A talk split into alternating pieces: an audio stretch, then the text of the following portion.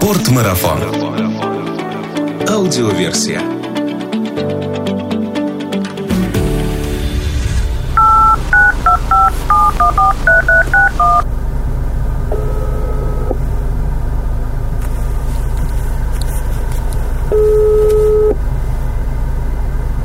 Макс, привет. Да, здоров. Я приехал. Так, сейчас я на тебя гляну. Что-то я тебя не вижу. Ты на парковочке на какой стоишь? Возле дома 51. Коричневая Ты Шкода. меня видишь на балкончике? Сейчас я выйду, посмотрю. Вот, выходи. А теперь подними на меня, на А, меня. здорово. Короче, заходи. Вот сюда и на третий этаж. На четвертый. Сейчас иду.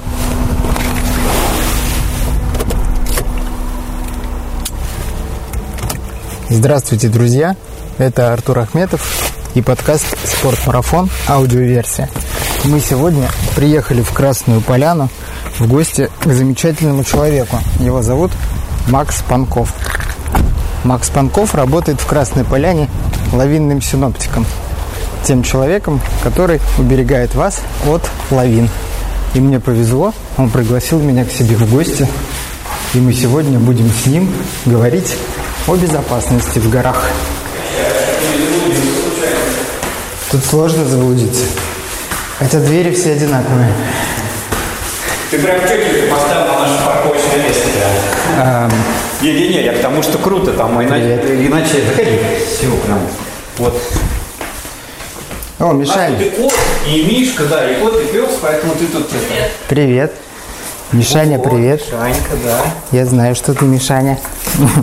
Ой, ой, ой. Вот, а Мулерка только-только вот убрала машину-то что Привет. Сова или в этот. Миша. Миша. Ну что ты делаешь, Мишанечка? Какая красивая. А я вам сыр привез из Адыгеи. Да ну ничего себе. Что ты будешь что-нибудь кофе пить, там чай? тебе Чай, может? делать? Да, вот видишь как, вот там я работаю. Красота. Так мы можем, если тебе шумно, очень прикрыть дверь чуть-чуть, чтобы вот это пила это там. А так деревня деревни. Ну, это зато Ну, деревня, что. Вот мы да. вчера вот поднялись. Вот там вот поднялись вот ты за эту гору как бы туда, потом по хребту, по хребту и ушли туда аж на самые розы. Вот вчера только вернулись. Вечером. Часто С ночевкой. Такие походы удается сходить. Вместе не часто, но бывает так, что я, например, там на работе ноч- ночую на гребне там или еще Ленка, потом собака приходит. Ну, по работе бывает, например, под вертолет у нас. э, Вертолет утром обычно, пока кучевка не поднимается, ну, чтобы ну, облачность не мешала, мы там на 6, на 7 часов договариваемся с вертолетчиками, пока стабильная погода, чтобы работать. Если придется За- забрасывают, да, туда? ну, мы же, у нас противовоенная система, которые там стоят, они работают на кислороде пропане, ну, на смеси. И, соответственно, баллоны, они такие, ну, 50-литровые баллоны здоровенные, А, ну, их меня надо, да, да, они весят почти по стольник там. Таких вот Не кассете потаскаешь. на себе очень тяжело. Ну, пропан еще можно как-то таскать еще, там они такие обычные, вот эти вот 25-литровые. Ага. Вот, а кислород он большой. И поэтому таскает вертик. А вертик, ну, видишь, у него нужна погода, чтобы видимость была, и ветер. И мы, бывает, там остаемся часто. Ну, и вообще у нас, у нас круглосуточная служба, то есть у нас график, и в графике у тебя одно или два ночных дежурства, то есть там по двое, ну, ну, по одному нельзя.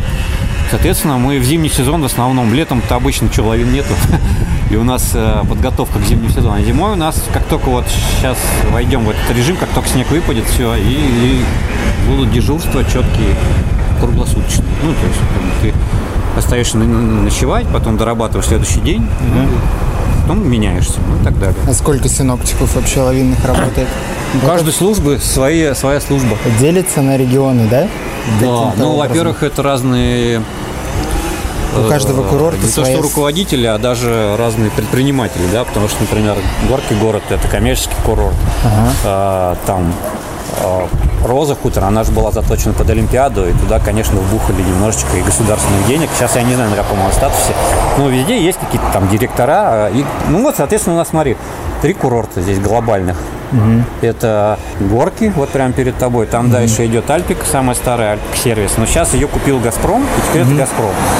Соответственно, вот горки город, дальше Газпром и дальше э, Роза. Соответственно, у, у всех свои службы лавинные. Ты работаешь на каком? Я работаю на горках, вот прямо перед горках? окном, да. вот. Ну, соответственно, свои задачи, свои места для пушек, ну и так далее. То есть свои проблемы половинные. Макс, ты живешь вот в этом прекрасном месте, и когда с тобой по телефону говорил, ты говорил, что у тебя сейчас отпуск, но, собственно, и работа, ты не считаешь ее как работы, ты нашел здесь дело своей жизни, насколько я знаю, нашел жену, нашел собаку, кошку, я вижу. Все здесь, Все да, здесь, да. Все С чего- здесь появилось именно Да. отсюда. С чего все началось? Вот как, с чего начать человеку, чтобы его мечты в конечном э, счете сбылись? Ну, наверное, я после армии только стал определяться с тем, что я что-то хочу. Так получилось, что я уехал на заполярным кругом в Хибины, э, ну, работать разнорабочим на станции МГУ, учебно-научная станция МГУ Хибины, куда приезжают э, студенты на практику, ну, и ведется какая-то научная работа там.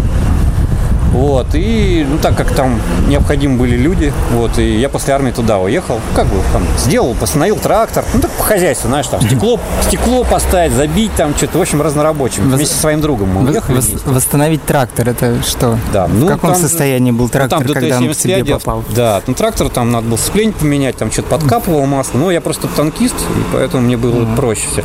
Ну, просто нужны были мужские руки, потому что там был Валентин Николаевич Спунов, начальник станции, он такой уже в возрасте был, у него были женщины только по метеоролог, там э, завхоз и еще там бухгалтер, по-моему, все они женщины, и он один среди женщин, ему, конечно же, э, какие-то мужские вещи делать, ну, не, уже не с, не с руки было. А мы такие молодые, горячие ребята бросили все, типа, хрен с ней с Москвой, поехали туда, без обратных билетов, фи- фиг знает, сколько там проживем, типа, за полярия, никаких денег мы не, не- ну, там, когда мы списывались с начальником этим Грачем, он говорит, ну, если вы едете за длинным рублем на север, то тут не так. Ну, действительно было, были разные вещи, тяжело было, и за хлебом пешком ходили, потому что на автобус денег не. Ну, и неважно, не суть в этом.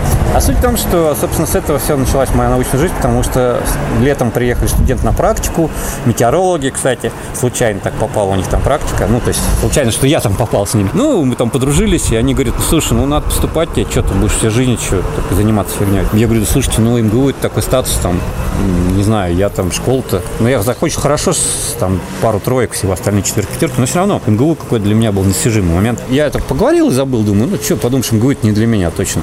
Вот, а потом, э, ну, так как там полярная ночь, там, мы там сами себе, там, короткий световой день, рабочий день тоже так переходит, мягко говоря. Вот, ну, то, что мы жили прям на базе, на ней же работали. Что-то зашел за дверь, уже все на работе. Просыпаешься Да. темно, выходишь с Да, работы ну темно. и, в общем, была очень богатая библиотека там, конечно же. Ну, в общем, читали. Потом я еще в город, в городе, ну, когда еще был принято в библиотеках книжки брать. там. Ну и, соответственно, вот книжка попала с Владимира Санина. У него повесть называется «Белое проклятие». Это про лавинщиков. а Написана она практически там о сюжете, который происходил там в 86-87 году, когда там был большой сход лавин на Чигетскую поляну там и так далее. В общем, это все достаточно описывается хорошо. Ну и случайно там оказалось, что главный герой, который прототип был Нурис Урумбаев, а, лавинщиков при Эльбрусе, а, там был лавинщиком по имени Макс. Я такой думаю, о, круто как там. Интересное совпадение. интересное Судьбоносное, я бы да, сказал. плюс мне так понравилась безумно вот эта работа, про которую он описывал. Он действительно очень красиво писал, э, Владимир Санин.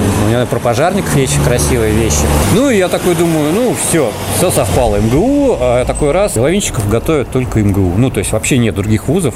Это совпадение получилось. Потому что я такой думаю, надо пойти искать, где лавинщиков учат. Раз, нигде лавинщиков не учат. Открываю МГУ, типа, а там ка- кафедра глицологии, кролитологии как раз по этому, по этой специфике. Ну, глицология – это все, что все виды природных снегов и льдов, которые находятся на поверхности, кролитология – то же самое, только Сейчас российские вузы учат этим специальностям. Вот это единственный, единственный вуз, МГУ, который, который до сих пор Да, учит этим. Да. Мгм. Ну, какие-то вещи попадаются там у геологов, там, да, все-таки, но это более специфично им- МГУ.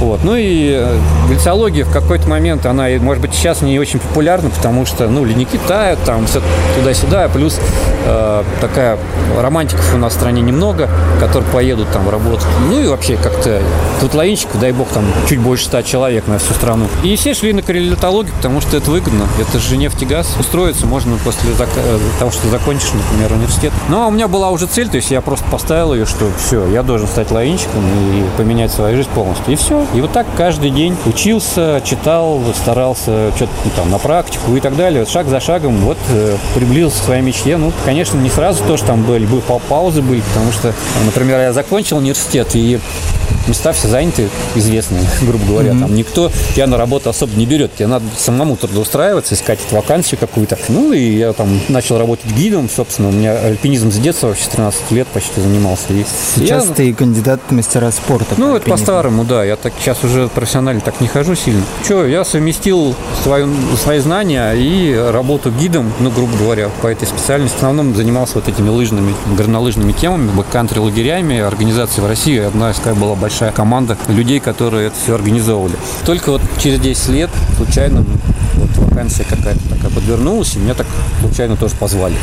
Это Вот, и, и это вот было на Розе Хутор, это было в 2011 году, есть 2011. 8 лет назад. Да, все, да, все остальное, оно было близкое к э, моему увлечению, то есть, допустим, альпинизм, опять же, зимний какой-то там э, горнолыжный, сноубордизм, и все это, оно все равно сталкивается со снегом. То есть, куда бы ты ни пошел, вот эта специальность, которую я получил, она мне очень помогала, и я набирался такого вот ну, ручного опыта, можно сказать, вне основной профессии, которой еще не было, грубо говоря. Но все равно я поддерживал вот это тоже знание, которое я получил МГУ, я поддерживал натуральными наблюдениями. Вот. И тогда уже начал читать какие-то... Люди попросили как-то один раз про, про лавины рассказать. Я рассказал. Ну, все это понеслось. И вот уже почти 20 лет с лишним я читаю лавинные курсы вот эти. Они тоже выросли оттуда, когда я закончил МГУ, решил развиваться, как читать. И потом кто-то попросил передать эти знания. Вот. Ну и, собственно, когда я приехал сюда уже, все, я приехал окончательно практически.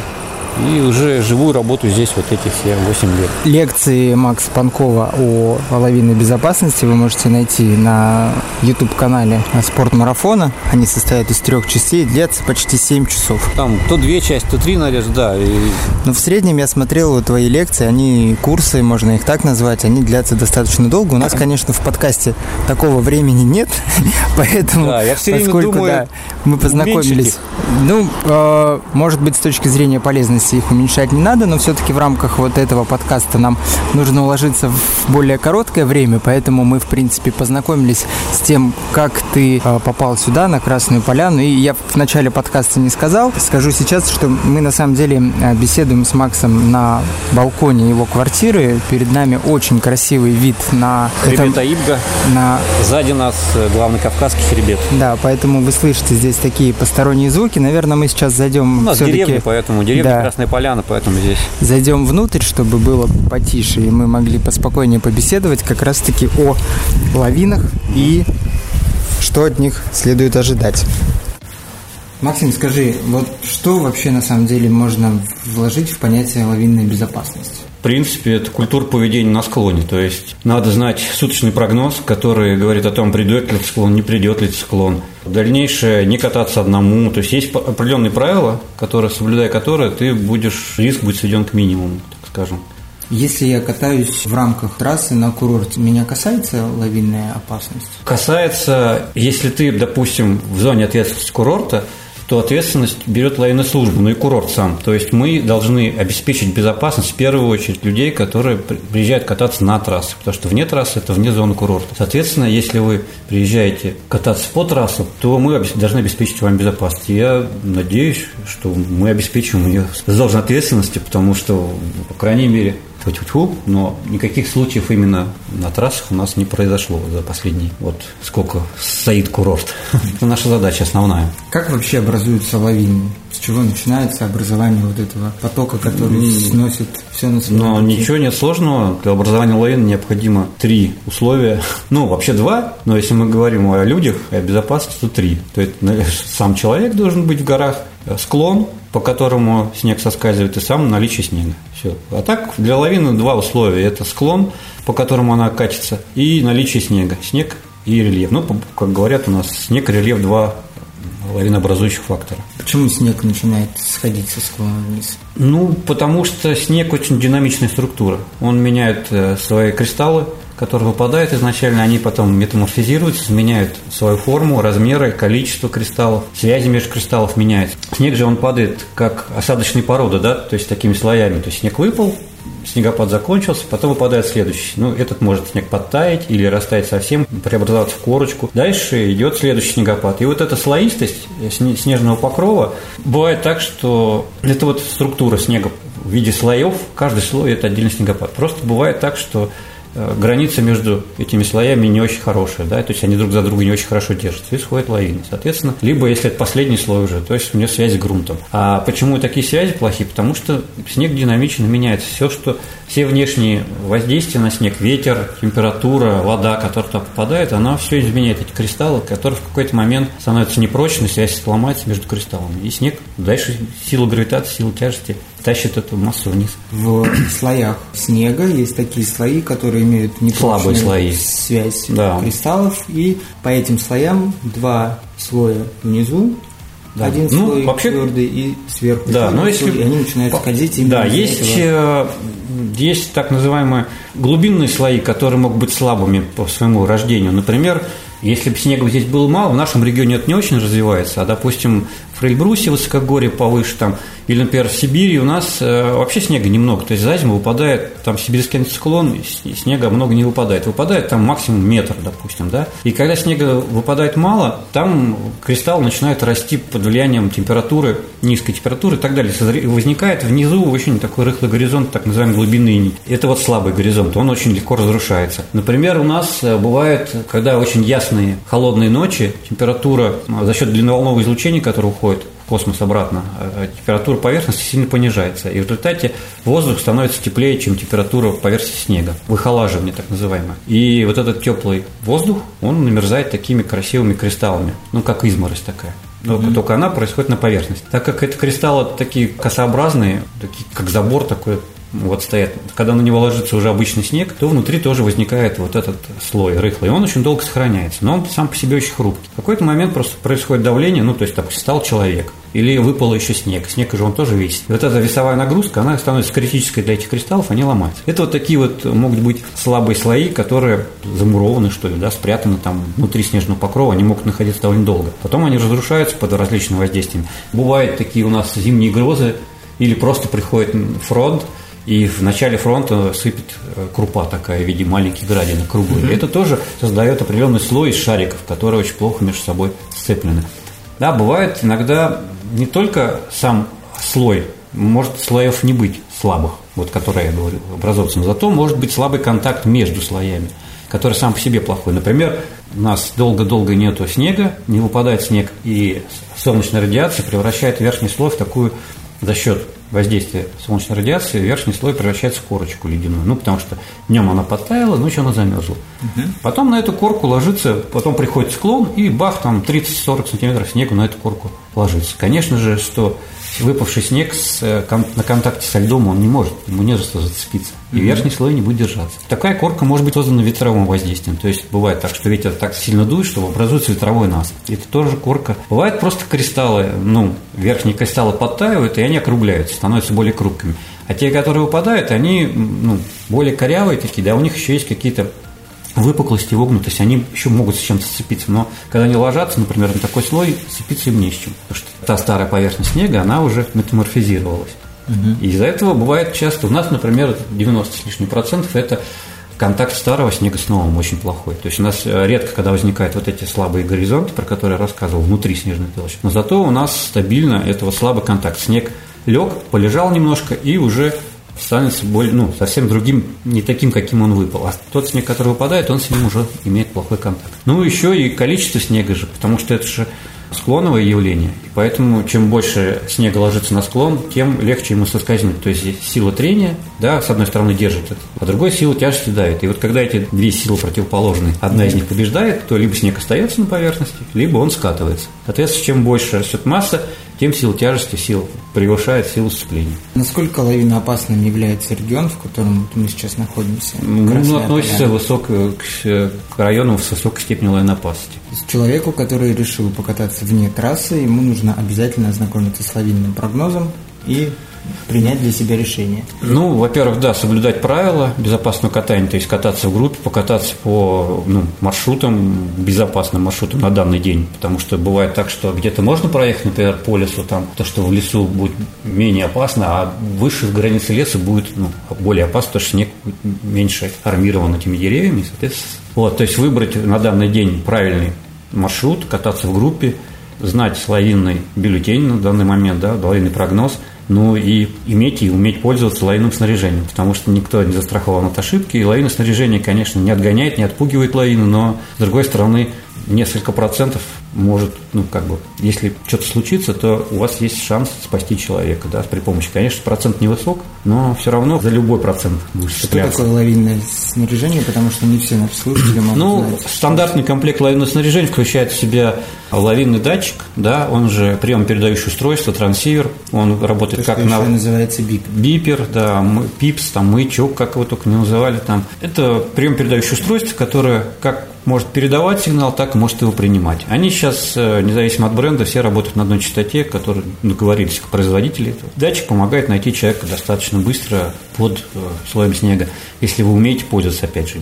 Потом нужна лопата, потому что как только вы определили место, где этот человек лежит, вам нужно его откопать. Обязательно нужна лопата. Ну, и я бы все-таки сюда бы добавил обязательно наличие зонда лавинного щупа, так называемого, потому что не всегда в группе все именно с трансиверами, Угу. Это раз. Во-вторых, бывает, что ты приезжаешь на место, и ты не знаешь, был ли у пострадавшего трансивер или нет. Ты включаешь прибор свой да, на прием сигнала, сигнала нет. Все, где ты будешь копать. Зонд, он помогает прозондировать площадь определенную, да, если у вас несколько человек, прозондировать и найти человека при помощи зонда на ощупь, да, грубо говоря. Угу. Потому что это вот три самых основных элемента, которые просто необходимы человеку, который катается вне трассы и переживает за жизнь своих друзей, я бы сказал, за свою тоже. Вот. Ну и сейчас, конечно, стало модно еще кататься с аэрбэгами, да, Лавинные, Лавинные рюкзаки, да, Avalanche Airbag. Системы, они тоже различные, но тоже помогают остаться на поверхности, что самое важное в лавине, собственно, и ну, то есть это рюкзак, который надувается в случае схода лавины. Да, ну, в принципе, тут э, у рюкзака самое главное,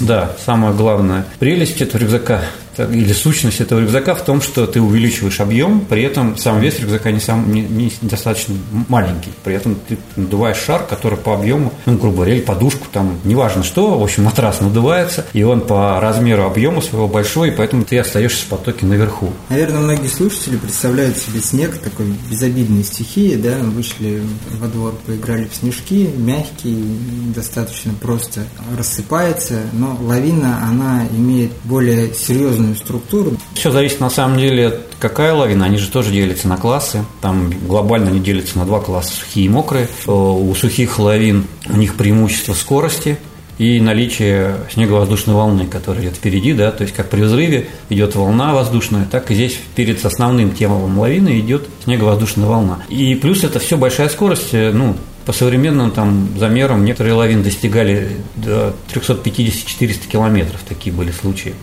Вот, то есть... Э, Надо понимать, он, что это снежная масса в да. себе несет еще деревья, Может, камни. на пути, да, может, все зависит от того, опять же, где она оторвалась. Бывает, что попадаются и комки, и корки, и она первичная созданная, ну, то есть структура, которая потеряла, это может небольшой кусочек снега быть, он уже начинает выдавливать все, что под ним. И там уже можно, да, в других слоях может содержаться и деревья и так далее. Да, и масса такая вот сухих лавин, она может с большой скоростью, поэтому оказаться на пути такой лавин, ну, очень сложно от нее уйти, потому что она очень быстро двигается. Ну и пыль, она настолько в этом воздушном потоке настолько вот быстро крутится, что людям забивают дыхательные пути, они задыхаются даже от пыли иногда. В основном и рот, и нос все заполняет этой пылью снежной. А у мокрых лавин они более низкоскоростные, да, то есть там до 100 километров, даже меньше, там 70-80 километров, они ползут, и даже бывает ползут так, что ты можешь просто в сторонку отойти ногой, особенно если полого. Но при этом плотность этого снега, потому что, например, сухие лавины, первоначальная плотность может быть там, ну, не знаю,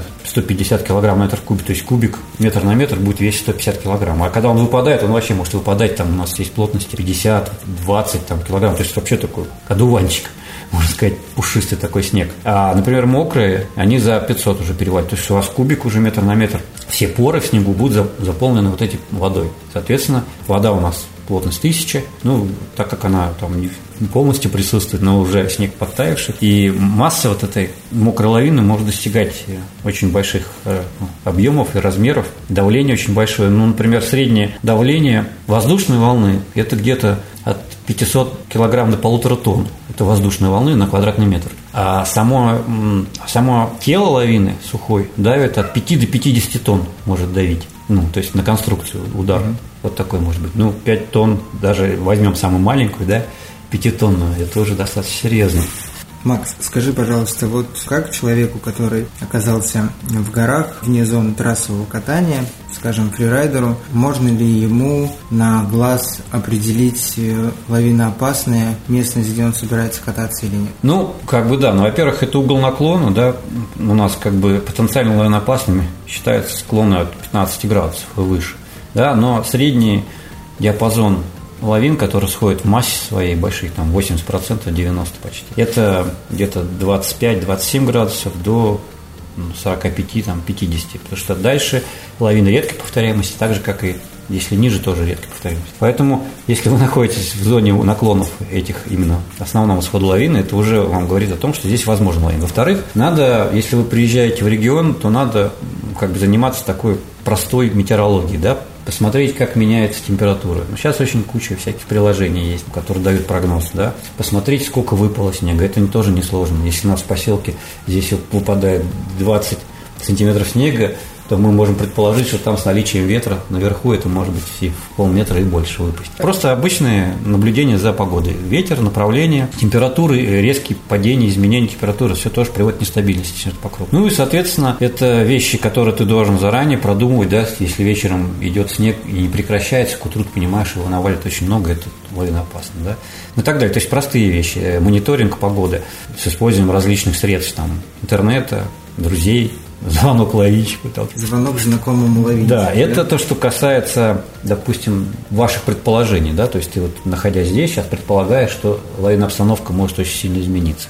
Потом вторая часть наблюдения, это уже непосредственно на склоне. Ты приезжаешь на склон, ну, тут все просто, если вы находитесь у нас, грубо говоря, в зоне курортов, то здесь за вас все делают, да, то есть все проверки, прогнозы, все уже за вас сделаны. Если вам открыли доступ к канатной дороге наверх, значит, там лавинщики уже поработали, и все, ну, Имеется в виду, что для вас это безопасно. Если там закрыто, то, значит, закрывают не просто по какой-то причине, а причина, ну, в данном случае, допустим, неподготовленной трассы, лавина опасности, либо еще что-то. Ну, это какое-то там, любое, что может случиться, по, по какой-то причине людей туда не пускают. Что-то случилось там. Ну, если говорить про нашу работу, то да, лавинщики имеют приоритет в данном случае, потому что если лавина опасность, тут уже готова трасса, не готова, тут все равно людей туда не пустят, потому что невозможно обезопасить все трассы, всегда есть угрозы даже на, в пределах трасс, но мы стараемся, ну, как бы его убрать, просто физически есть вещи, которые мы не способны сделать, да, допустим, мы там лавины убираем, а снег идет с такой интенсивностью, что через час зона будет опять же опасна ну и так далее. То есть там это не так просто все, на самом деле большая ответственность. Ну и второй момент, вот когда человек приезжает, он вот здесь вот глазом посмотрел, понюхал, да, метеорологически вроде подумал, потом приезжает, приезжаешь наверх и смотришь эту обстановку, да, сравниваешь с тем, что ты думал, совпадает, не совпадает. Если там лавиноопасно, ну или там потенциально лавиноопасно, ты считаешь, что вот здесь вот сложно, делай, делай простой спуск, да, более, на более пологих участках, либо залесенных участках, да, то есть где минимум риска лавинного. Ну, еще существуют различные тесты для проверки устойчивости снега на склоне, там compression test и так далее. То есть выкапывается размера, делается определенная снежная колонна, на нее дается нагрузка, и смотрится, как снег будет под этой нагрузкой, как себя будет вести. Например, там ты хлопаешь по колонне, да, и она начинает разваливаться на куски, и понимаешь, что снег ну, сцепление, сцепление плохое. Да, да но просто э, ну, последние два года я в лекциях эту тему как раз закрыл, потому что многие люди считают, что только на основе вот этих данных можно понять, лавина опасна, не лавина опасна. Ну, э, тесты – это дополнительный инструмент. Изначально архитектор лавин – это температура, ветер, снег. Сам тест, он иногда может быть недостоверно выполнен, ты его можешь неправильно сделать, неправильно приложить нагрузку и так далее. Поэтому тест – это дополнительный момент, я в своих лекциях вот с прошлого года закрыл эту тему. Но в любом случае люди, которые занимаются лавинной безопасностью или профессионально катаются, они все эти моменты знают. У вас вот все, все гиды, которые работают в Красной Поляне, все знают и могут сделать тесты, проверить на себя и так далее. То есть еще есть дополнительные инструменты, которые тоже можно использовать. Mm. Ну а так, если вы, допустим, на курортах, то за вас делает служба. Как раз таки о службе. Результатом ежедневной работы лавинного синоптика является так называемый лавинный бюллетень. бюллетень да? Расскажи немного, что этот лавинный бюллетень содержит и какую работу ежедневно делает лавинный синоптик, чтобы этот лавинный бюллетень mm. вышел в свет. И где его можно посмотреть? Да, вот, вот это вот последний вопрос, он очень такой сложный. Дело в том, что я уже не знаю, сколько там, с момента, когда я пришел на, работать на курорт, грубо говоря, я бьюсь над тем, чтобы сделать более прозрачным этот момент, да, то есть, чтобы можно было людям прийти, информацию это получить. Дело в том, что здесь все очень завязано на подписание договоров с различными структурами. И иногда эти договора не позволяют передавать третьим лицам, грубо говоря, туристам, да, данные, информацию. Ну, все это сейчас, э, на самом деле, становится более лояльным. Например, вот Горки Город, с которым мы работаем, они выпустили приложение, да, мобильное сейчас, и в этом мобильном приложении есть уже характеристика лавинного риска. То есть там mm-hmm. зимой пишется степень лавинной опасности, там 2 или 3, то есть уже информация есть. Но сам бюллетень пока не публикуется. Но я очень к этому стремлюсь, и я, допустим, разговариваю с руководящими людьми нашего курорта, и они говорят, мы не видим проблем. Давайте сделаем, давайте. И мы вот подготовили в свое время целый проект развития, что мы считаем от своей службы. Ну, то есть мы взяли, придумали всю эту штуку, как э, курорту угу. помочь найти коннект с туристами, да, что мы можем предложить им. Ну и так далее. Тут э, стенды э, различные, да, информационные, где бы отражал степень лайнопас и так далее. Что вот, э, даже тот же самое приложение вот, в телефоне человек читает, сегодня третья степень лайнопасности. Он думает, из каких? Семи, из восьми, из десяти, да, 3 баллов. Это же не десять. Так в том-то и дело, изначально шоколад пятибальный, там, э, ну, то есть Нужно не, понимать, недоработано. Один – это уже риск. И так далее, да. И вот мы делали такую вот э, презентацию, мы пошли к руководству, его вот презентацию показали, им все подарили. Ну, надеюсь, что в этом году там что-то сдвинется. А, когда мы увидим на курорте горки город Я... бюллетень, да. Максим, спасибо. Ну, не только мне спасибо, это задействовано куча людей. Я сейчас тебе покажу, как он выглядит. Вот. И, собственно, лавинный бюллетень составляется, проводится наблюдение в течение суток за погодой, и на основании анализа этих метеонаблюдений составляется прогноз. А лавинный прогноз у нас состоит из метеорологического. То есть есть разные способы прогноза снега. Mm-hmm. Вот, мы пользуемся, ну, почти 99% служб э, лавинных пользуются метеорологическим прогнозом на основании характеристик температуры, ветра, направления, снег, э, интенсивность и так далее. Вот эта вся характеристика, она отражается потом в виде лавинного. То есть это самые простые. Вот, допустим, лавинный бюллетень, вот, любого, вот любой, допустим, открываемый. С чем он состоит? Он состоит из прогноза на ближайшие сутки, да, вот он, лавинный бюллетень, такой-то номер у него. Соответственно, он 9 у нас утра до 9 следующего утра на сутки дается. Угу. Здесь дается прогноз погоды, ну, это метеорологический прогноз, что ожидается такая-то погода. Вот. Э, метеорологический прогноз нам дают различные сайты погоды. Например, вот э, я пользуюсь часто и нашим гидрометом, вот прогностическая карта приземных слоев, и мы видим, ведь холодный воздух, теплый приходит. Это фронт идет. Э, мониторят карту, знаем, когда он к нам придет. Да? Угу. Через там двое суток. И мы уже начинаем там подстраиваться, как под это дело, там ускоряться, если у нас что-то не готово. Ну, в принципе. Я к тому, что откуда идет информация. Плюс еще мы пользуемся норвегами, потому что Норвегии на самом деле в Европе самые крутые метеорологи. Плюс еще очень удачный прогноз под нас попадает. Ну, то есть, есть э, мы можем посмотреть кучу прогнозов там, и они все будут давать разную погоду. Какая из них будет правильная? И вот методом просто наблюдений, да, вот за 5-6 лет я вывел, что вот это норвежские прогнозы, они mm-hmm. лучше всех работают в Красной Поляне. Это какой сайт? Давай mm-hmm. посмотрим. Вот, вот такой вот. Вот у нас тут есть это, да, точка .no, да. Это Норвегия, вот у них еще есть такой, это вот мобильный, для мобильных э, приложений, а еще у них есть вот для таких. Здесь mm-hmm. дается и по часам, и тут можно скачать его в виде PDF-файла. Ну и плюс сюда можно свои точки. Здесь есть тоже привязанный geoname, так называемая структура, и, в принципе, можно поставить свои точки, и они будут по этим точкам каким-то образом работать. Дальше идет э, фактическая погода, которая на, на момент выписывания бюллетеня. То есть угу. мы должны это сделать пораньше. Соответственно, мы пишем, у нас там туман, температура на такой-то высоте такая-то. То есть дальше это фактические данные, которые мы собрали со своих метеостанций или со своих метеоплощадок. И на основании прогноза на сутки, что мы ждем, допустим, сейчас там выпало 5 сантиметров снега, да, грубо говоря, ну, но мы ожидаем, что выпадет еще 40 сантиметров. Понятно, что мы где-то к обеду уже может накопиться такое количество, что на трассу может что-то вылететь.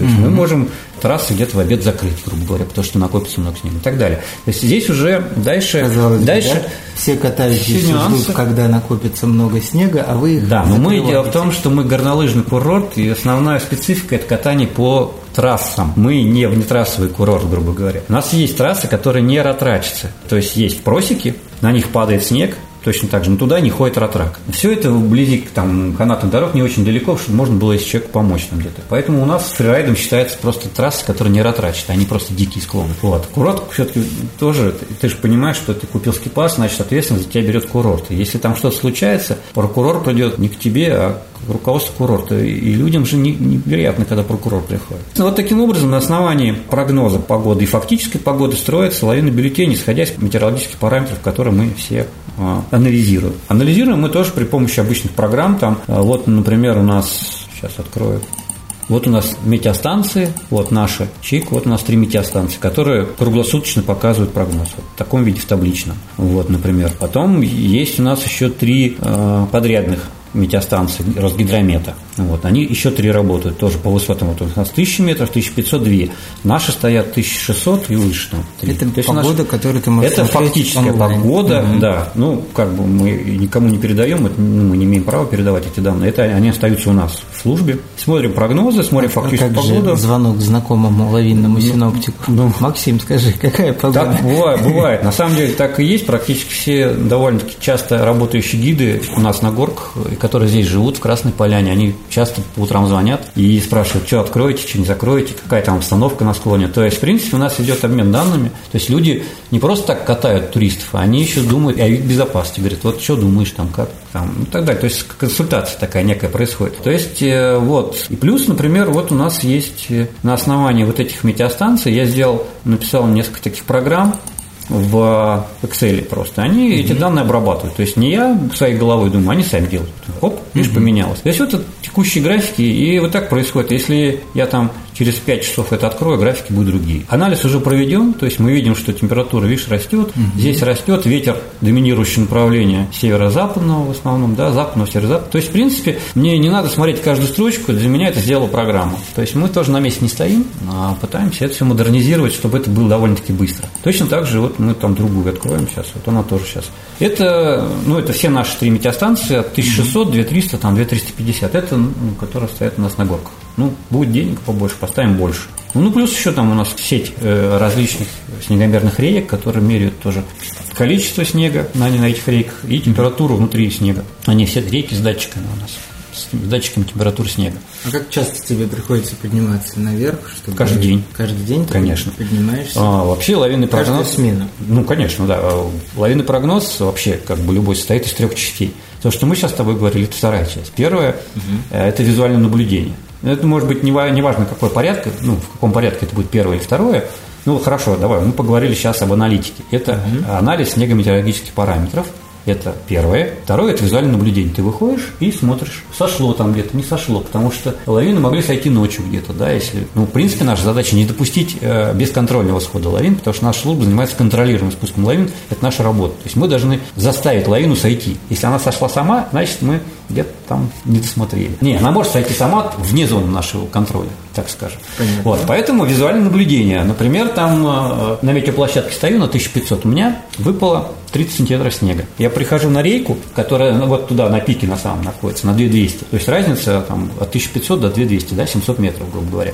Я прихожу, а там э, на рейке нет этого 30 сантиметров а их просто ветром сдуло. Значит, он где-то лег, значит, он где-то там по куларам, по э, подветренным склонам где-то остался. И нам, мы должны поехать на это место и посмотреть, сколько его туда накидало, потому что трассы у нас бывают и на подветренных склонах, и на ветрах. То есть мы должны проехать вот я пришел на работу, взял вот это все, проанализировал, первый пункт мы выполнили, поднимаюсь наверх, и дальше мы визуальный осмотр делаем всех трасс. Мы проезжаем до, до того момента, как туда турист попадает, мы проезжаем все возможные окрестности трасс. Ну, то есть все открытые трассы на данный момент мы проезжаем и по трассам, и рядом с трассами, чтобы обеспечить э, безопасность. Мы должны проехать и вне трассы, но, допустим, вот трасса поворачивает, а здесь над, над ней склон. Он не ратраченный, да, это внетрассовый кусок, но если он в опасном, ну, грубо говоря, лавина опасна, высокая, то этот склон может сойти и вылететь на трассу. Соответственно, мы должны подъехать, проехать и потолкать его, посмотреть, действительно он опасный, не опасный. Если он не сходит,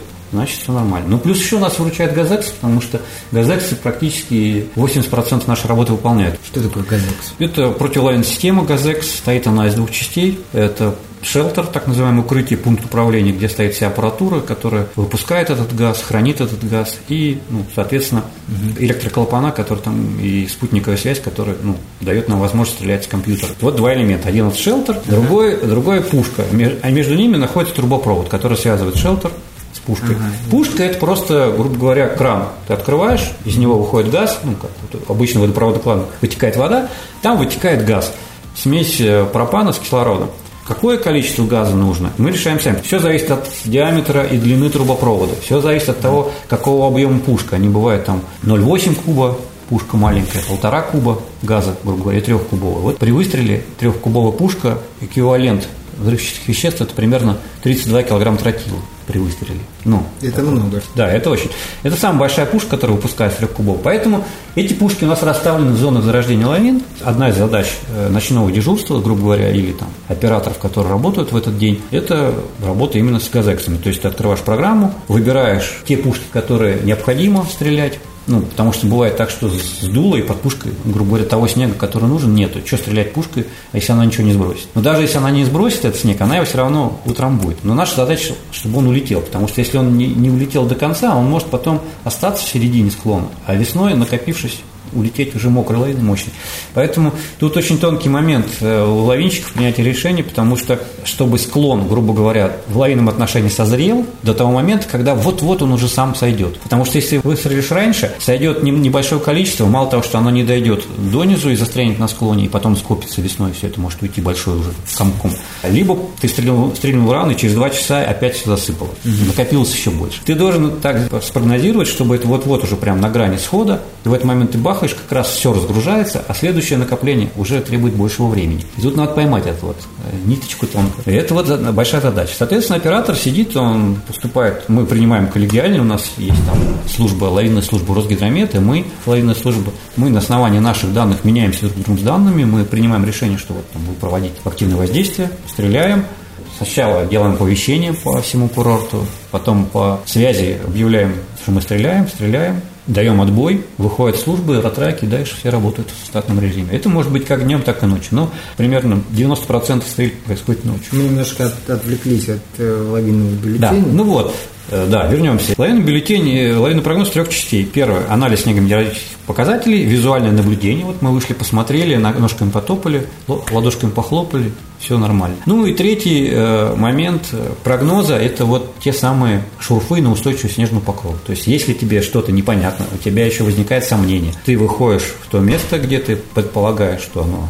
ну, такое. Потому что шурфы копаются четко по месту, где, где требуется проверить. По факту. Выходишь в это место, если надо со страховкой, на веревке там, или еще как-то. Копаешь шурф, смотришь наличие или отсутствие слабых горизонтов, ну и так далее. И дальше там целая стратиграфия дел. Делается тест на устойчивость снега под давлением, ну, на нагрузку какую-то. И дальше тебе все становится понятно. То есть вот этих трех компонентов, визуальное наблюдение, анализ снегометеорологических показателей и, допустим, дополнительная шурфовка дает тебе полный комплект данных, которого достаточно, обычно достаточно двух визуального наблюдения. И, то есть мы копаем, но не так часто, в силу различных причин. И труднодоступности, и так далее. Вот, в принципе, прогноз строится из трех частей.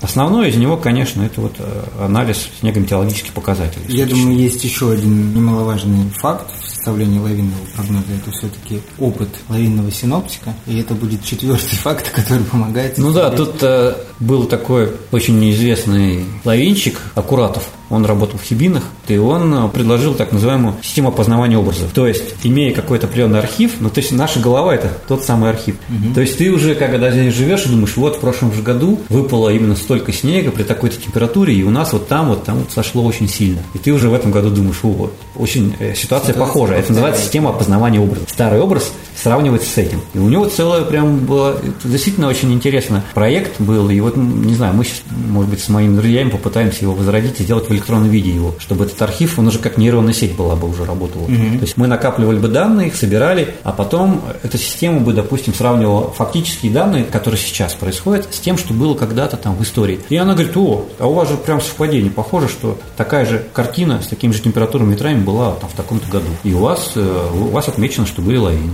Типа, вот, лавинчик, будь внимателен. Типа того. Такую систему очень интересно создать, и было бы хорошо вот на основании вот этих нейронных сетей это все развивать. И я надеюсь, что, может быть, ну, может, не у меня, там, может, у кого-то другого э, руки дотянутся до этого. Просто Будем всем, надеяться, все, у тебя. Да, ну, я просто не такой крутой математик-программист, я вообще в этом таблицы. Дру- друзья помогают, да. Таблицы в Excel Да, ну вот, значит, не только в Excel, мы уж первый программируем, вот видишь, на Arduino, вот пытаюсь, да. вот что-то, видишь, тут микроконтроллер, вот приехал сегодня, буду вот его зашивать.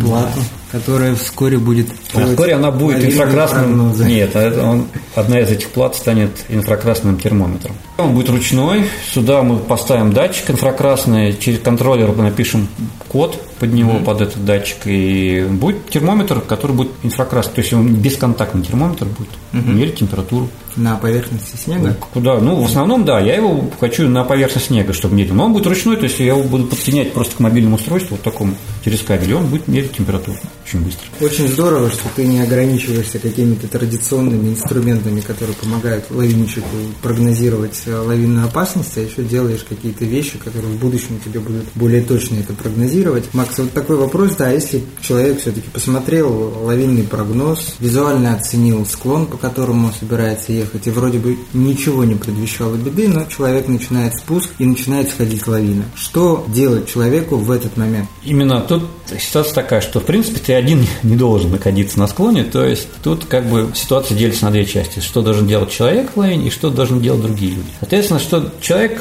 самая большая задача у этого человека который попал в лавину, это остаться на поверхности лавины. Остаться на поверхности – это исключить одну беду – это удушье, да, снежное. С другой стороны… Можно ли под снегом дышать?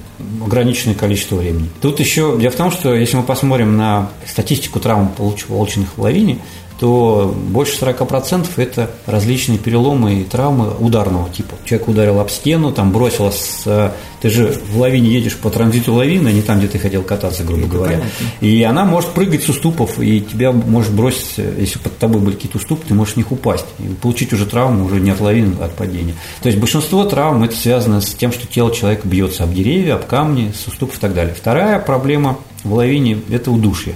Либо человек задыхается внутри лавины, то есть он, почему и важно остаться на поверхности, чтобы хотя бы органы дыхания по возможности остались. Но тут существует другая проблема, что у лавины снеговоздушная волна, и очень ну, большое количество взвешенных частиц. И если не закрыть орган дыхания, то рост нос э, будет полностью забитый вот этим мелким снегом. Поэтому, конечно, первое – остаться на поверхности лавины, второе – прикрыть органы дыхания, да, постараться по возможности – и каким-то образом двигаться к периферии лавины, если позволяет возможность отгребать снег в сторону и пытаться сдвинуться на периферийный край, потому что самое большое течение, ну, скорость большая, это в центре. На периферии скорость будет значительно меньше, и, соответственно, удержаться будет проще. Бывало так, что люди успевали в основном потоке разогнаться, да, на большой скорости, на краешек быстро выскочить, и здесь уже не такая скорость, и за что-то схватиться или куда-то там встать, и там уже лавина тебя сложнее тебя зацепить. Но тут самое важное, что попытаться остаться на поверхности и прикрыть. Если же тебя уже крутит, э, вот так вот ты не понимаешь, где вверх, где низ, то, ну, как бы часто рекомендую сгруппироваться, потому что если ты будешь лететь там морской звездой такой, да, то у тебя шансов, чем больше твоя площадь, тем больше у тебя возможность получить травму. Поэтому группируешься, закрываешь лицо, потом после остановки лавины проблема у человека остается только небольшая часть, э, если он тут какими-то ладошками зажал, тут где можно дышать. Снег, он хороший изолятор, и из снега там сильно ты не вытянешь этот воздух. И поэтому то, сколько у тебя вот здесь вот перед лицом осталось, вот этот небольшой комок а воздуха, вот приходится. И... Но тут еще проблема, что ты же выдыхаешь, человек выдыхает углекислый газ, и потом происходит отравление углекислым газом, который никуда не выходит. Есть ли шанс человеку, который, допустим, оказался на метровой глубине под снегом, самостоятельно выбраться из этого снега? Очень маловероятно, очень. С какой силой примерно метр снега давит на человека? Ну вот смотри, изначально, ну вот если это свежевыпавший снег, я тебе говорил, что это примерно 150-200 килограмм метр в кубе, это который просто лежал, потом он сорвался, и его начало в момент, когда, во-первых, он разгоняется, повышается температура снега, он становится более влажным, он начинается, ну, слепаться немножечко. И плюс, когда он останавливается, это же масса, которая резко теряет скорость, да, грубо говоря. Ну, остановилась, и она сжимается в снежный такой конус выноса лавины. И там снег становится гораздо плотнее. Но я тебе могу сказать, что, допустим, если тебя положить в яму и присыпать примерно 20 сантиметров, то ты mm-hmm. сам из нее не встанешь. Вот, грубо говоря, 20 сантиметров. А там, ну, маловероятно, То есть на глубине метр человек практически, там, не знаю, 1-2%, что ему повезет вытащить оттуда что-то. Потому что очень многие э, говорят, вот я там руку вытащу, меня увидят, там еще или с палкой слышно, или еще там как-то крикну. Это нереально. И для этого, на самом деле, просто обычно мы таких э, людей, которые не верят в это, приглашаем вот на склон, выкапываем ямку, как он сказал, метр, закапываем его туда и даем ему возможность продемонстрировать свои усилия. Как правило, человек сразу Были, понимает. Были люди, которые из этой ямки выбирались самостоятельно? Нет, ни одного. Но просто дело в том, что мы-то знаем уже, как это происходит. э, И... Знаете, как закапывать человека? Да, нет, ну понятно, все это в рамках обучения идет, мы делаем практические курсы здесь, вот и Краснополянский горный клуб помогает в этом. Одна из стадий обучения – это не только рассказ, как уметь пользоваться военным снаряжением, но и почувствовать себя в роли пострадавшего. То есть, в принципе, даже э, часто наши гиды, допустим, они позакапывают реально живого человека, и остальные тренируются на нем, чтобы тот понял, насколько метр это много, допустим, или даже 30 сантиметров много, а другие поняли, как чувствовать человека, допустим, зондом и так далее, как его искать, ну и так далее. То есть есть такой игровой момент, все достигают цели, и те, и другие. А, вот. Но метр это очень много, это нереально тяжело. Что должен делать прежде всего человек, который видел, как его напарник или друг, или просто человек попал под лавину, его первые действия? Ну, значит, первое, что это не обязательно визуальный контроль. Если что-то происходит, вы должны вести этого человека, вот, вот он там вынырнул. Ты должен понимать, куда его тащит, там влево, вправо, потом на какое расстояние. Если он там, допустим, мелькнул, и дальше вы его не видите, то, в принципе, выше он уже не окажется. Да? То есть можно смело ехать в то место и оттуда начинать поиски. То есть это наблюдение за человеком очень сильно сужает локацию для поиска человека. А сужая локацию, мы сужаем время, которое необходимо для поиска человека. Чем меньше он проведет под снегом, тем больше шанса его найти. Потом дальше помогает датчик. Ты человека не видишь, но на нем был датчик, ты включаешь этот датчик его ищешь. Ну, так далее, так далее. То есть Прежде всего обязательно визуальное наблюдение, контроль, который возможен. Это не всегда, конечно, получается, потому что бывают перегибы склона, да, и человек раз за перегиб, потом что-то грохнуло, подъезжаешь, человек ты не видел, лавина уже сошла, ну, грубо говоря, услышал, может быть, ее.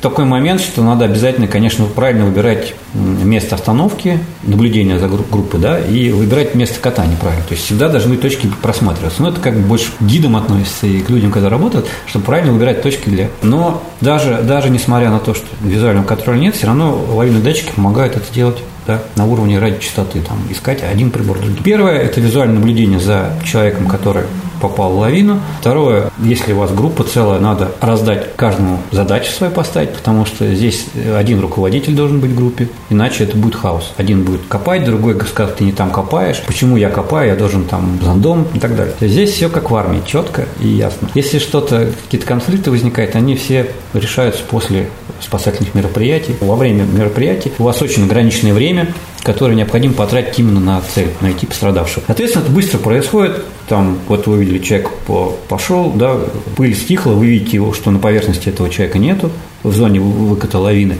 Говорит, все, переключаем датчики, ну или, допустим, едем до этого куста, где мы его видели последний раз, и с этого момента начинается там. Переключаем датчики в режим поиска. Так, вы вдвоем достаете лопаты, вы втроем достаете щупы, все, мы вдвоем оставшиеся ищем. Ну все, мы идем с двумя приборами, у всех они выключены, ну, грубо говоря, переключены, поэтому они нам не мешают.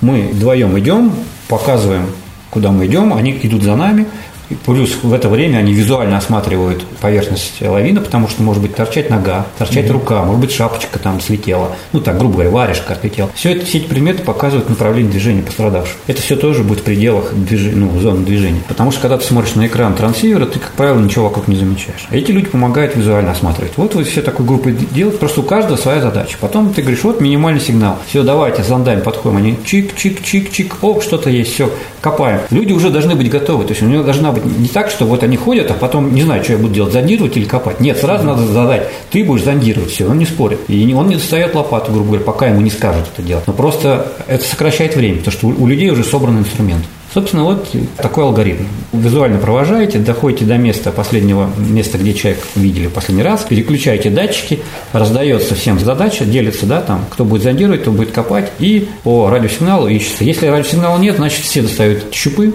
и начинают зондировать. Но потом уже, когда кто-то уже нашел, там уже лопаты, можно сразу поделить. То есть, вот такая концепция. Ну, и обязательно, конечно же, если это в зоне, возможно, где есть спасатели, вызвать спасателей сразу. Вот у вас пыль рассеялась, человека нету. Но я бы, на самом деле, вызвал вызвал, как только человек даже попал в лавину, сказал бы там, ребята, возможно, понадобится помощь, мы находимся там-то, там-то, потому что он может получить травму, у вас с собой ни носилок. Редко, когда есть доктор, именно доктор, который может колоть медикаменты, да, даже если у вас аптечка есть, все равно вы можете только первичную помощь оказать, да, перебинтовать угу. там, но никаких таблеток, ничего вы не можете дать. Нет угу. лицензии врача, значит, вы не имеете права. Соответственно, если есть возможность вызвать спасателя откуда-то, вызывайте спасателя, потому что человек может получить такую травму, что сами вы не справитесь. Если вы это будете делать потом, типа давайте мы сейчас пожмем, посмотрим, как, в каком состоянии, потом вызовем спасателей, вот это время может вам и не хватить потом. Лучше потом сделать отбой спасателям, чем они приедут позже и уже не поможете ничем человеку. Но обязательно должна быть в группе аптечка, конечно же. Приходилось ли тебе попадать в лавину? Ну, приходилось. Сначала как-то по неопытности. На самом деле, в Хибинах, как раз когда я приехал туда после армии жить, а я и попал зимой в лавину, в первую свою в жизни лавину. Вот, и это вот, может быть, еще и это меня потом тоже подтолкнуло, потому что это все было одно, одно и то же время принятия решения, да, когда я там жил в Хибинах, когда я встречался со студентами, когда я читал эту книгу и когда я попал в лавину. Я учился кататься на лыжах, я переночевал ночью просто на горе в пещере. Ну, тоже это был некий опыт, это чисто для опыта было. И утром туман, плохая погода, я на ощупь практически поехал. Соответственно, визуального контроля никакого. И я просто попал в лавину лоток, прямо в лавину и попал. Потому что ну, я не вижу, что вокруг происходит. И Ты... поэтому я на лекциях всегда говорю, ребята, если нет видимости, никогда не катайтесь вне трассы, потому что вы не сможете даже понять, где вы находитесь. Ты, то есть, нарушил в тот момент все эти правила, о которых мы сейчас говорили Конечно. в этом подкасте. Был, да, был один в плохую погоду, а, ночью туман, метель и так далее. То есть это, конечно, было грубое нарушение, но вот меня пощадило. И, и из тебя получился прекрасный лайф. Ну, не, я уж не стану там прекрасный, прекрасный, по крайней мере, опыт приобрел. Ну и потом а, несколько раз попадал уже по работе, потому что э, такая специфика работы, что иногда приходится провоцировать лавину своими действиями. Да? Ну, просто дело в том, что в отличие от райдеров или не знающих человека, не обязательно там человек просто катающийся на лыжах и не понимающих, мы зато знаем, куда мы идем, мы знаем, что она вот здесь вот сейчас отломится, но в пределах там вот эта граница где-то так. И мы знаем, что что с нами будет. Делаем этот риск, но мы его ждем, как бы, да, мы готовы, у нас тут ручка э, АБС, там, так далее. За тобой с одной стороны человек стоит, смотрит, с другой стороны ты заезжаешь, за тобой полный контроль. Ты, конечно, понимаешь, что это может не хотеть, тебя может сломать, поломать, но ты просто как бы этот риск осознанно. Другое дело, что человек просто катающийся заезжает точно так же на этот склон, и для него это неожиданность, он под ним лопается. А мы этого ждем как раз, что вот он лопнет, допустим. И потом э, у нас за столько времени уже так сформировалось чувство вот этого интуиции, что ты и вот этот анализ, он каждый день работает, да, механически. Mm-hmm. Ты приходишь на работу, ага, ветер там наверху смотришь, такой-то сильно был, снега столько-то, наверняка там заряжен. И вот этот прогноз, когда ты сам себе ставишь прогноз и думаешь, сейчас поеду проверю, он совпадает почти на 99%. То есть за время вот э, нахождения в этом регионе уже вот это чувство снега, да, чувство интуиции практически промахов нет. Когда тебе таким ручным образом приходится спускать лавину, испытываешь ли ты адреналин? Ну, конечно, внутри? страшно. Конечно, страшно, да. Не сколько адреналин, просто страшно. Ты такой думаешь, блин, как-то надо так вот и, и работу сделать, и успеть выскочить. Ну, мы уже просто ну, за столько времени, ну, очень на этом деле ну, поднаторили. поднаторили, да, и мы уже э, стараемся, знаешь, по краешку. Сначала по краешку, если она не сходит, чуть больше, значит, на склон заезжаем. С каждым разом у нас везде расставлены люди, каждый за тобой смотрит. Понимаешь? Счет не ведете? Кто сколько калорий? Да, бывает так, бывает так, едешь такой, а, все, там, начальнику там приезжаю, говорю, Серега, там, 100 грамм за сбитый. Ну, это шутка, конечно, но я к тому, что, ну, нет, ну, так, знаешь, герои дня бывают. Вот. Ну, конечно, это все. Просто тут ситуация в том, что прежде всего мы занимаемся этим в тех местах, где это необходимо сделать, потому что газексы не, не справились, ну, потому что их там просто нет, не установлено. Потому что газекс это дорогостоящее оборудование. И не то, что его как бы жалко туда поставить, а оно там не перспективно. То есть оно там будет работать, ну, редкий раз обслуживание, и сама стоимость, она, ну, то есть как бы есть определенная финансовая целесообразность установки. В данном случае э, этот участок не целесообразен финансово для установки. Но в то же время он не каждый, не каждый день, ну, грубо говоря, там заряжает, не после каждого снегопада, но бывают снегопады, когда это место заряжает, например, у нас. И мы вынуждены это сделать, потому что это место, допустим, находится над трассой. То есть э, любой сход с этого места э, лавины, она перекрывает трассу, и люди могут попасть. И поэтому лучше это сделаем мы, когда мы знаем все правила, как нужно делать, что надо делать. Мы в полном лавинном снаряжении, и мы осознанно идем на этот риск, чем это сделает случайно заехавший человек, для него это будет просто неожиданно. Бах, идут лавины. Ну и потом это наша задача, это зона ответственности нашего курорта. Если бы у нас была возможность работать с э, ручными зарядами, да, ВВ, ну там угу. шашки, там, тротил, еще какой-то. хотел задать вопрос. Да. А можно ли вам работать? Можно, можно, но для этого нужно, опять же, создать базу, ну, необходимо для этого это нужен склад, взрывчатые вещества, охрана для этого склада. Здесь договориться. не используется. На нашем курорте нет, используется на розе. Uh-huh. Во-первых, это не так просто. Получить лицензию на взрывные работы. То есть это надо обучить персонал, потом создать э, склады, э, нанять, соответственно, людей, которые будут склады эти обслуживать. Плюс еще договориться с военными, потому что где-то организация не сможет получить лицензию на хранение детонаторов, грубо говоря. Uh-huh. То есть это все отдельно делается. То есть, допустим, на розе хутор у них есть э, ручная взрывчатка жидкая, двухкомпонентная. И детонаторы вот как бы планировалось раньше, что они должны быть у пограничников здесь, по, по, зоне. То есть оттуда должен приехать специально оборудованный автомобиль с детонаторами, ты их должен получить, расписаться, там, смешать этот компонент, туда принести. То есть это все не так просто, и надо говорить, что здесь не только еще проблема получения лицензии и обучения персонала и так далее со складами, но здесь еще у нас первые лица отдыхают часто. Это тоже, ну, как сказать, не всегда, не всегда можно получить эту лицензию это уже, здесь. Уже другие органы. Это другие, работают, да, да, тут другие органы, поэтому на самом деле э, вопрос этот поднимался, я говорю, ну, будет возможность обучиться, мы обучиться. То есть я, мы, прошу, мы прошли обучение на розе, я получил книжку, единую книжку взрывника, она так называется, там э, написан допуск к определенному типу взрывных работ. Ребята на розе работают, то есть они вместо того, чтобы, грубо говоря, провоцировать своим ходом, да, они туда бросают эти 2 килограмма компонента и с помощью дистанционно, да, подрывают такие места. То есть это вот э, идеальная такая работа, когда не надо с собой рисковать. Ну, и так, и так хорошо. Максим, вот у тебя есть сайт в интернете, называется Snow Avalanche. Угу. Для чего ты создал этот сайт, какую информацию там может получить? Да, ну, в общем, когда я начался вот этой учебной деятельностью заниматься, да, ну, читать лекции, ездить там, курсы проводить различные, даже практические и так далее, и так далее, все это стало к вопросу потом, допустим, через год, через два, там, через месяц э, у человека возникает вопрос, он что-то забыл, например. Э, литературы тоже она э, меняется, ее, мало того, что ее очень мало, литература половина вопросов, она специфичная, то есть нужно быть инженерным, там, понимать эти формулы. Если это обычный человек, то для него это не очень нужно, нужно, и он быстро забывает эту книгу, невозможно читать. Поэтому нужен некий переводчик, человек, который опишет простым языком, а сложным. То есть в данном случае я просто видел, прихожу на курсы, там читаю, и понимаю, что люди не, не справляются, они спрашивают, где почитать, и они начинают читать, не понимают ничего. Ну и в итоге в какой-то момент мне просто там один из друзей сказал, да сделай сайт уже. На этом сайте бы хранилось максимальное количество информации, начиная от учебников, прям по самым простым вопросам, и для профессионалов, которые просто будут как архив. То есть в данном случае сайт, он сейчас работает как архив, то есть вся литература, все видео, которое появляется там и накапливается, я его потихонечку загружаю. Это как бы одно место, где можно найти для себя и новичок, и более профессиональчик. Ну, по возможности, если я какие-то статьи начинаю писать, я ну, туда их тоже публикую, если у меня что-то возникает. Ну, не так часто, но в основном это сейчас большой архивный сайт с информацией о что такое лавины и как их избегать, и как действовать, какие они бывают и так далее. То есть по возможности максимально место, где собрана вся информация. Максим, спасибо тебе за эту беседу. Я надеюсь, что наши слушатели, слушатели нашего подкаста узнали больше о лавинах. У нас есть такая традиция в конце подкаста. Я прошу тебя дать несколько советов людям, которые отправляются на отдых в горы.